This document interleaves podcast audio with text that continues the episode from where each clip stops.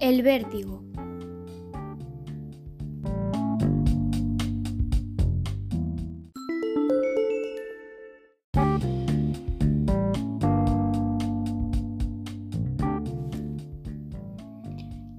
¿Qué es?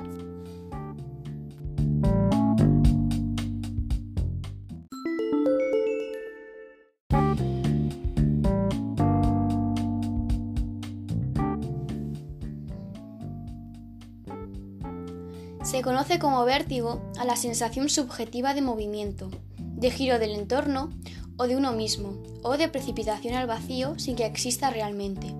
Se acompaña normalmente de náuseas, mareo y sensación de desmayo inminente. El vértigo se relaciona casi siempre con una alteración del sistema vestibular, que se halla dentro del oído interno y coordina el equilibrio, así como nuestra postura. El vértigo puede ser momentáneo o durar horas o incluso días. Este trastorno puede afectar a cualquiera.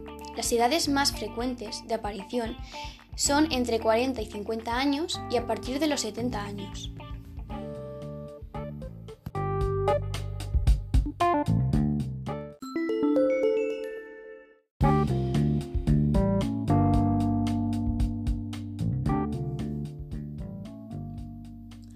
Causas.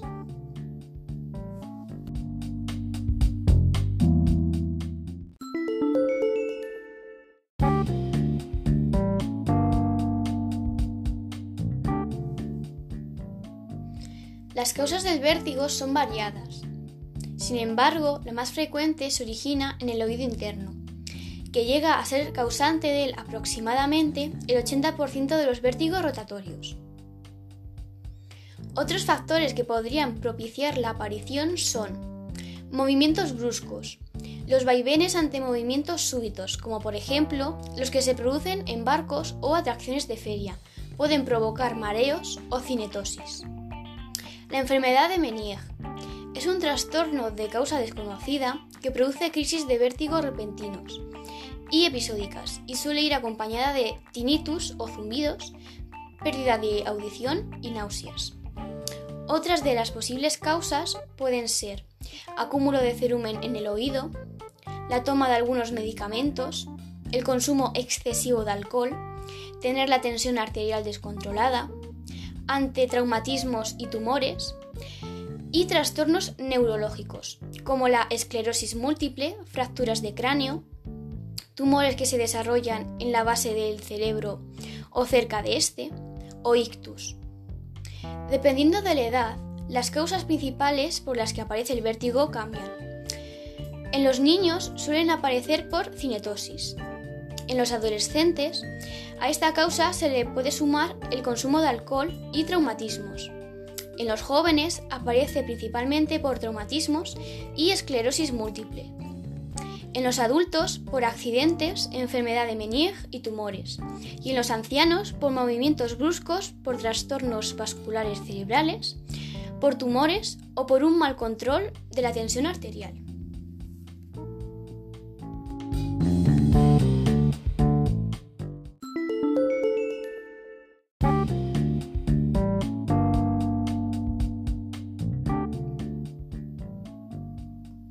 Síntomas.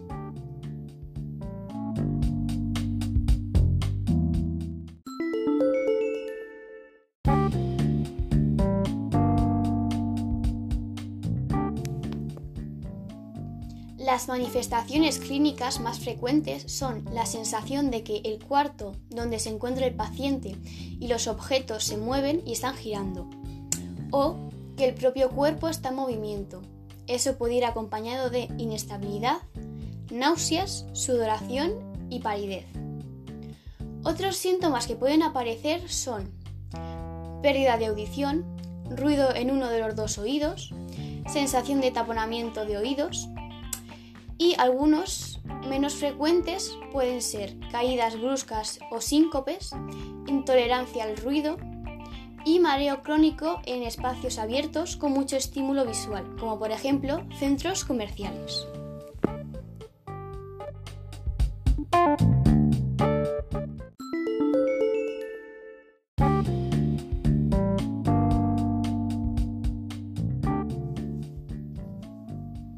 Tipos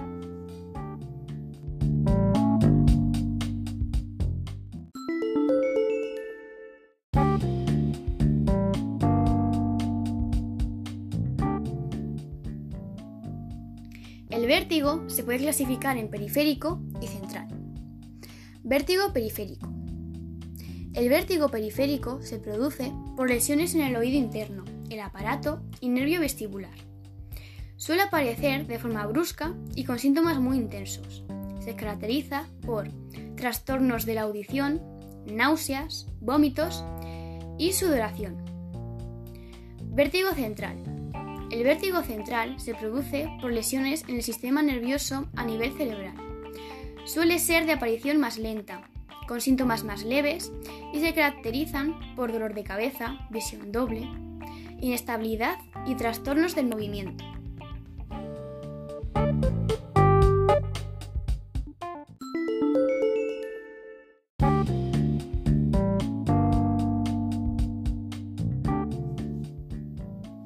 Tratamientos.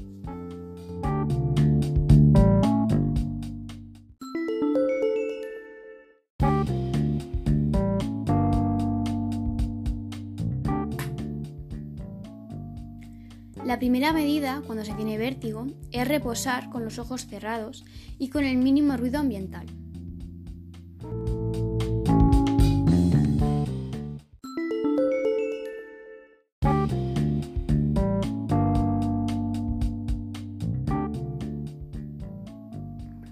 Posibles complicaciones.